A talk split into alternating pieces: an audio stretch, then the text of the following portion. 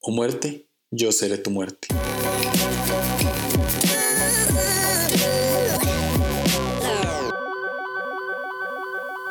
Hola a todos, bienvenidos al tercer episodio de Línea Curva. Estoy sumamente agradecido con cada uno de ustedes por haber compartido los episodios anteriores en sus historias de Instagram, por haberme escrito por privado, para, para darme ánimos, para mostrarme su apoyo. Eh, de verdad que por favor les pido que lo sigan haciendo porque no saben lo que me cuesta sentarme al frente de un micrófono y hablar solo. Así que esto de verdad me anima a continuar semana tras semana sacando episodios para ustedes que que créanme que son más para mí, son más cosas que siento que yo tengo que escuchar decirme. Este, así que de verdad, de verdad, muchísimas, muchísimas, muchísimas gracias. No sé cuántas veces he dicho de verdad, pero de verdad, muchísimas gracias. Eh, hoy tengo un tema que ah, he tenido que estar armando como un rompecabezas. Honestamente, no sabía cómo cuadrar las historias que les voy a contar. Son como tres y no sabía cuál poner al principio, no sabía cuál poner en el medio, no sabía cuál poner al final, pero eh, siento que ya lo tengo y pues aquí les va. Esto fue hace como poco más de 10 años tal vez.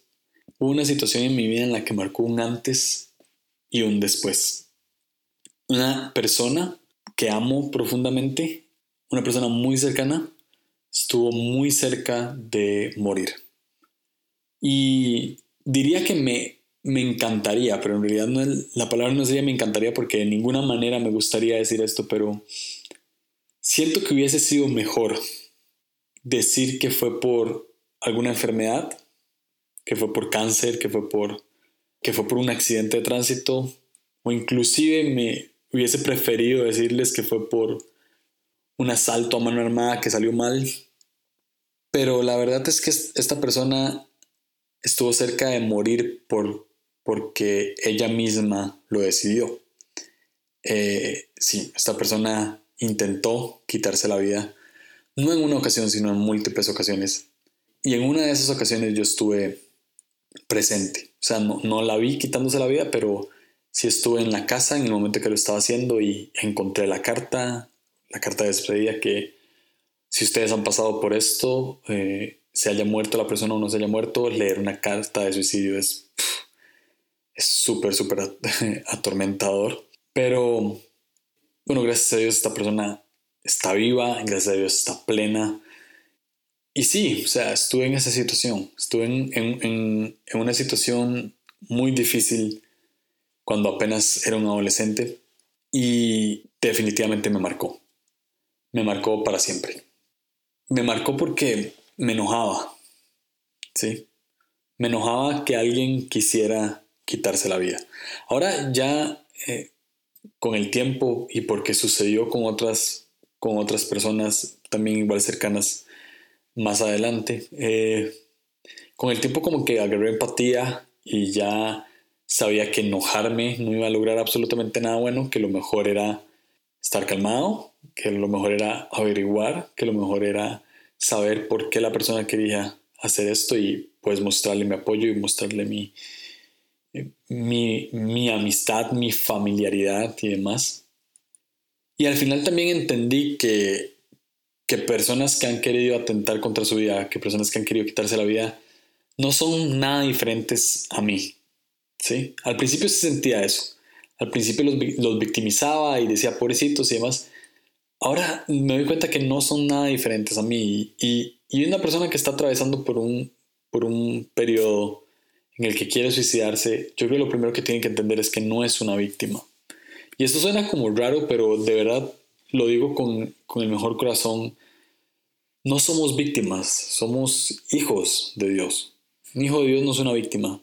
Y entonces, con el tiempo me di cuenta que, que eran personas como yo que tenían luchas como yo, nada más que por X o Y razón llegaban a, ese punto y, no tienen nada diferente a mí. Sin embargo, igual me pega, o sea, igual me sigue pegando, igual me, me destrozó la, la, última que fue muy reciente. Este, me cuesta lidiar con eso, pero he estado viendo y no puedo decir lo contrario, he estado viendo la mano de Dios en cada una de estas situaciones. He visto como Dios llega en el momento justo, he visto como Dios me da las palabras correctas y es algo que por lo cual estoy sumamente agradecido con Dios porque de verdad lo he visto. O sea, lo he visto actuar, lo he visto lo he visto salvar la vida, literalmente lo he visto salvar la vida. Y yo sé que hay algunas personas que pueden estar escuchando que digan, bueno, ah, yo sí tuve alguien que, que, se quitó la vida y entonces no siento que Dios estuvo. Eh, voy a ir desarrollando el tema, pero quiero decirles que Dios es bueno y que Dios interviene. Eh, para nosotros, en nuestra mente humana infinita, la muerte es el final en cierto sentido, aunque sabemos que que somos cristianos y que pues hay vida después de la muerte y bla, bla, bla. Pero en nuestra mente pensamos como que ya, que se murió y, ya, ¿verdad? Pero Dios, para Dios la vida sigue después de la muerte.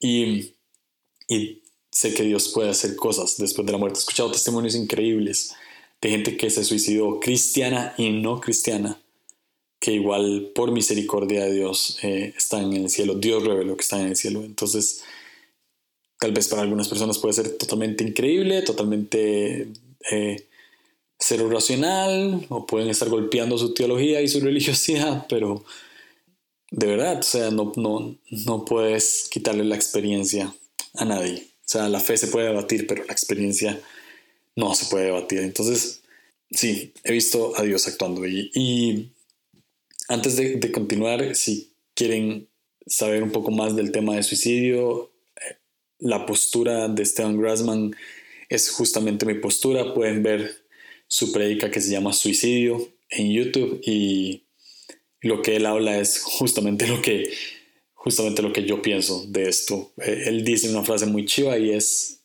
la vida no es cómo termina, sino cómo la vivimos. Entonces, sí, es muy cool.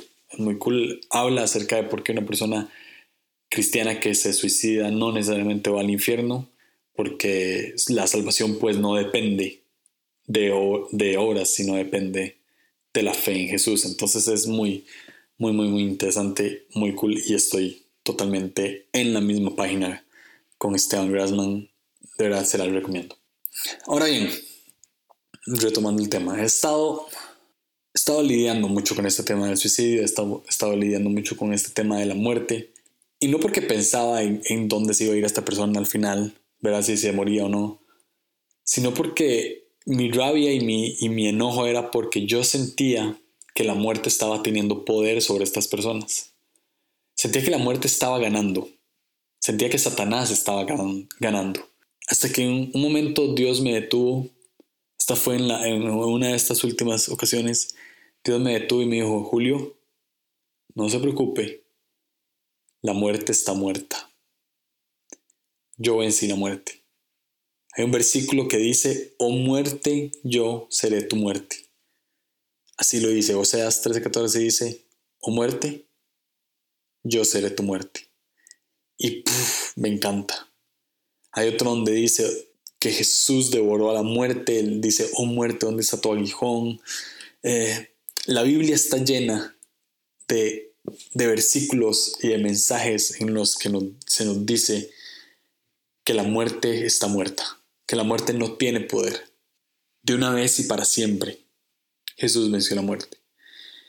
Y justo cuando estoy pasando por, por esto, en el mismo tiempo estoy leyendo un libro de, un autor que, que, me fascina. Y el libro trata de, de un joven británico, soldado por obligación, que es tentado por un demonio y el propósito de este demonio es que al final de los días de este joven el alma de él se pueda reclamar en el infierno y no en el cielo. Es el propósito. O sea, el propósito es literalmente llevarlo al infierno.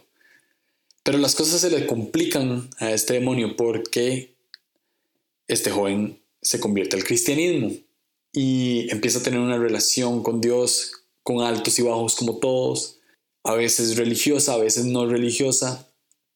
Y pues bueno, el desarrollo de este libro es fascinante. Pero resulta que este joven está peleando en la Primera Guerra Mundial y en una de, tantas muere. Sí, esta persona se muere y se podrían como sacar conclusiones de que como se murió joven y se murió de manera trágica e injusta, entonces Satanás ganó la batalla. Pero, pero no, el demonio no ganó la batalla. Porque cuando este joven muere, lo primero que hace es ver a Dios, ver a Jesús, ver al Espíritu Santo y es llevado al cielo con ellos. Si quieren saber cuál es el libro, me escriben por aparte o sacan deducciones y yo les digo cuál es, pero sí, es muy cool este libro. Entonces, cuando yo leo esto y estoy atravesando por, por, esa, por ese momento de mi vida, Dios me, me confirma, me reconfirma que la muerte está muerta. Me confirma que la muerte no tiene poder. Aunque la muerte haya sido repentina o injusta. Para este demonio tentador lo peor que le pudo haber pasado es que ese joven se muriera en Cristo. Fue lo peor que le pudo pasar. Para este joven prácticamente fue lo mejor. Yo tengo una teoría que quiero desarrollar más y me encantaría que me escribieran y me digan qué piensan ustedes. Pero yo creo que después de, de que Adán y Eva pecaran, no sé si Dios creó la muerte, pero definitivamente Dios utilizó la muerte como una solución. La muerte es buena para Dios. Sí, lo voy a volver a repetir. La muerte es buena para Dios. Sea trágica, sea injusta. La muerte es buena para Dios porque la muerte no es un muro que nos detiene, sino es un velo que se atraviesa, sí en dolor, sí en luto, pero es un velo que se atraviesa para una vida eterna en Él. Y esto, también me voy a, decir, a atrever a decir esto, yo honestamente soy muy transparente, pero esto es, sean cristianos como los conocemos o no. O sea, es decir, Dios es el que tiene misericordia. ¿sí? No me toca a mí juzgar. No me toca a mí decir quién se va al infierno y quién se va al cielo. Dios es bueno, eso es lo que sé. Entonces, yo estoy atravesando esto. Yo leo este libro y Dios me dice, Julio, la muerte está muerta.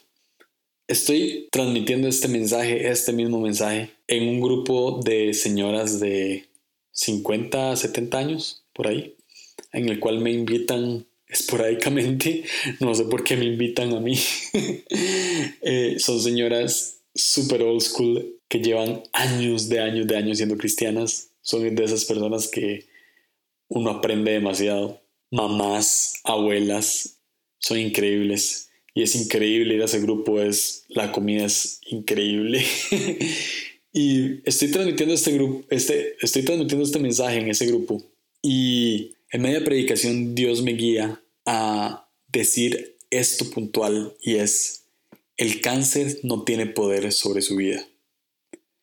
Estoy hablando normal y Dios me guía a decir eso y empiezo a decir, el cáncer no tiene poder sobre su vida. La, depresión no tiene poder sobre su vida.